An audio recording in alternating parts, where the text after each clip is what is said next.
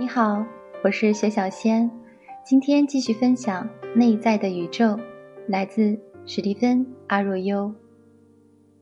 上升点在射手座，乐观、快乐、热情、思想开阔是太阳在射手座人的常见特征，但并不绝对，而这些却很符合所有上升点在射手座人的特征。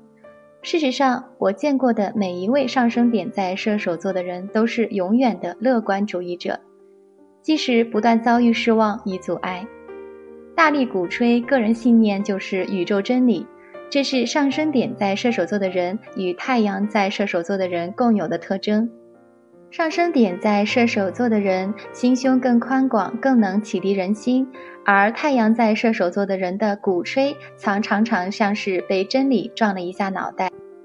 换言之，太阳在射手座的人自以为是，是更臭名昭著。同样，上升点在射手座的人从不会漫无目标或通过流浪以表不满。这些是太阳在射手座人的特征。上升点在射手座的人更倾向于带着理想做出符合常规的明确行动。而太阳在射手座的人，有时候会仅仅局限于思考或理论之中。